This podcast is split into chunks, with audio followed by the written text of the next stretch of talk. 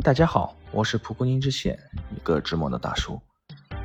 嗯，今天上午刚刚看了一个，应该是主播吧，是一个视频主播小狮子的一些评论。平时他的很多评论对我都非常非常有启发，有启发。大家有时间可以去某音啊、抖某啊去关注关注他。小狮子，他今天说有人找他，有他的一个粉丝找他。说是让他的孩子去跟这个小狮子去做助理，然后他就说为什么？然后那个他的粉丝就说他的孩那个粉丝的孩子是金融专业本科毕业，研究生差了六分就没有考上，就因为没有研究生，一个金融本科专业的学生就很难找到工作。所以，为什么年轻人的就业率突然就变得这么低落？这也是我一直在说的问题。现在青年人失业率高达了百分之十九点六，这这个数据非常的可怕。就为什么？包括我们也是一样，我们认认真真的上着班，薪资就突然减半，或者是明显下明显下降。为什么好端端做着生意，突然就消失了，没有声音了？大家都觉得，在口罩结束之后，总算可以迎来报复性消费。大家都看到了五一是什么样的一个盛况，但是我们的结果是什么呢？我们的收入反倒被报复了。不知道大家有没有这样的想法？如果听到这儿有同样想法的，可以给我评论。嗯，怎么说呢？其实有。以下几个原因吧。首先，也是小狮子，我特别赞同他的观点，就是商业模式升级了，是商业模式升级了传统的玩法，而传统的玩法根本就没有机会上桌。现之前有，我也看很多直播带货，你会发现，一个特别牛的一些大佬，他们一一个晚上可以卖。几百万个榴榴莲，可以卖几百万份方便面，等等等等。所以你会发现，对于这种现象级的，大家是不是特别羡慕？但是有人是不是也会担心？你会发现，一个人的支出是另外一个人的收入，而一个人的收入是让别人没有收入。这些榴莲也好，方便面也好，本来可能是一个店，对吧？可能是一个店一年的销售量，或者是一万个店铺一天的销量，但是这些生意是不是就被一个人赚走了？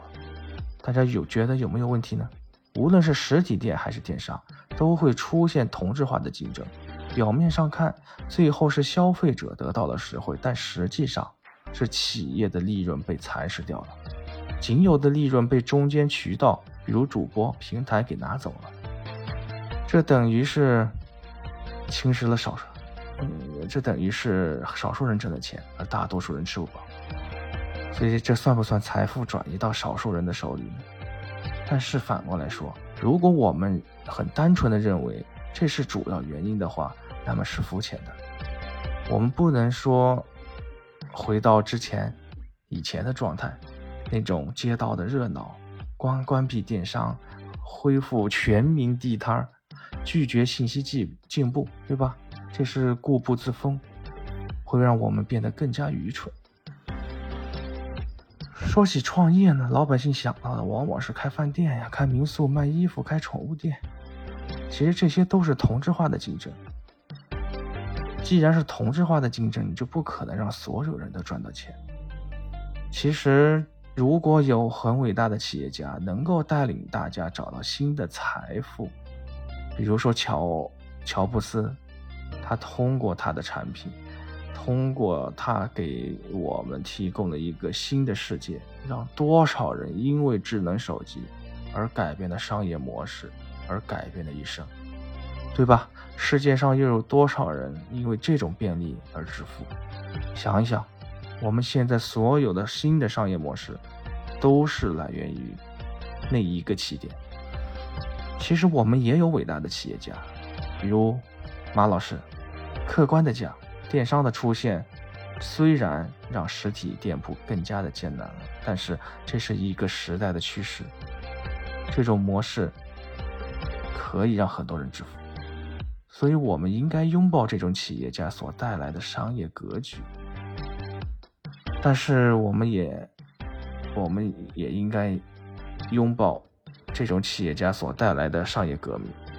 不过，这种企业家是非常难出现的，出现了又需要合适的环境去生长，需要一个有活力的市场去接受。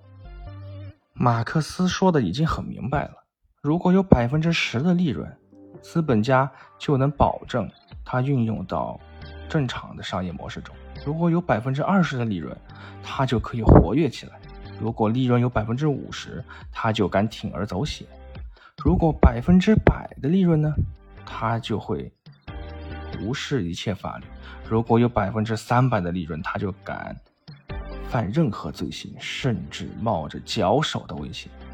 所以，狼怎么能变得突然垂头丧气了呢？开始吃素了呢？因为狼看不到肉。同时，猎人也管得多了。